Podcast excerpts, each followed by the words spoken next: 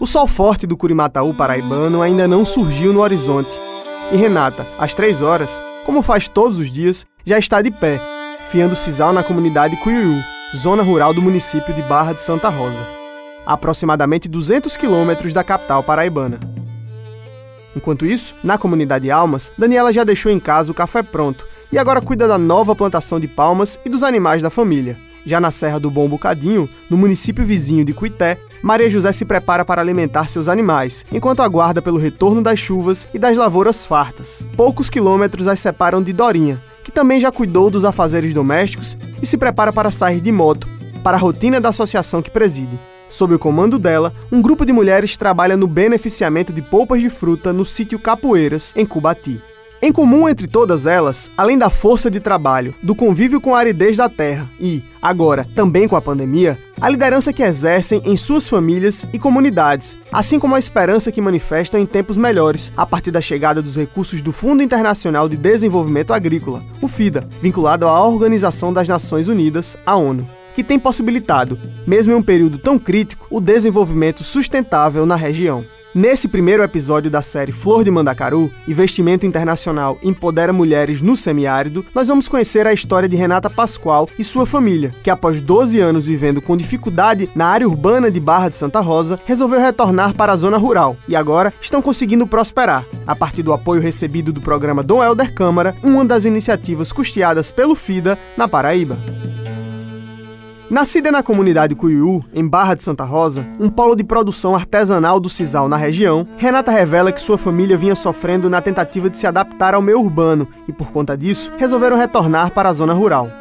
Após ter voltado a trabalhar na produção de cordas de sisal, ofício que havia abandonado ao ir morar na cidade, ela se mostra alegre por ter conseguido retornar para sua comunidade e voltar a fazer a arte secular que, por gerações, está presente em sua família como fruto do beneficiamento do agave, planta nativa da região. Tinha vontade de criar, assim, eu ir lá em Barra, eu até um ovos de que a pessoa queria comer, precisava, tinha que ir. Ou uma pessoa daqui do sítio, os amigos davam a gente comprar. E aqui não, graças a Deus eu crio minhas galinhas. Aí vem a pessoa tá na quarta-feira sem nada, mata uma galinha, um frango, né? Já tem a mistura. O retorno da família de Renata para o campo é um movimento raro, especialmente por conta do período de seca enfrentado no Nordeste entre 2012 e 2017, que, de acordo com o monitor de secas da Agência Nacional de Águas, permanece em diversas regiões da Paraíba, como Curimataú. Além desse contexto local, desde o fechamento do Ministério do Desenvolvimento Agrário em 2016, pasta reduzida para o que é hoje a Secretaria de Agricultura Familiar e Cooperativismo, inserida no Ministério da Agricultura, Pecuária e Abastecimento, os orçamentos para investimento na agricultura familiar familiar vem passando por uma sistemática redução. Em 2021, por exemplo, o Programa Nacional de Fortalecimento da Agricultura Familiar, o PRONAF, teve um corte orçamentário de 1,3 bilhão em relação ao ano passado. Sem recursos diretos da esfera federal, a principal alternativa para entes como a Paraíba passou a ser a realização de convênios com bancos e fundos internacionais como o FIDA, que no estado é responsável pelo projeto de desenvolvimento sustentável do Cariri, Seridó e Curimataú, o Procase, assim também como pelos investimentos aplicados através do programa Dom Helder Câmara Câmara, que possibilitou que Renata e sua família,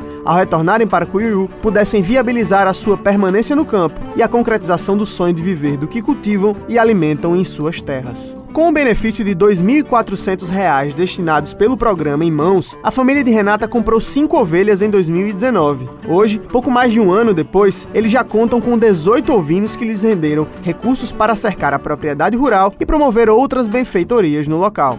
Queria comprar umas cinco ovelhinhas pra mim. Aí foi, a gente começou ela começou a produzir. Hoje nós já tem quase 20. Eu não tinha nem fé de conseguir as coisas que eu tenho hoje.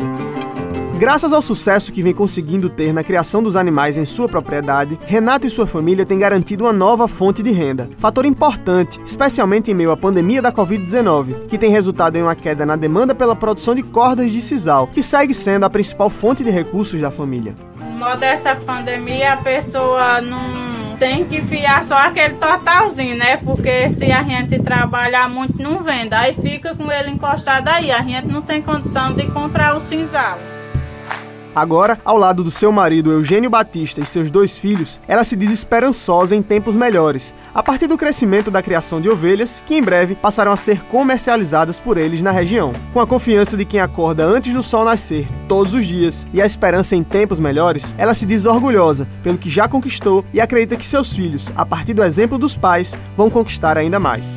Eu acordo de 3 horas da manhã pra mim começar na batalha do cinzal. Aí começo a faço 100, 150 cortes, dependendo da, do que der pra me fazer, eu faço. Aí a gente almoça, aí quando é de duas horas a gente vem começar a fazer, é, fazer a corda, a peça. Aí quando a gente termina já é tarde, aí só pros bichos, só pra ajeitar.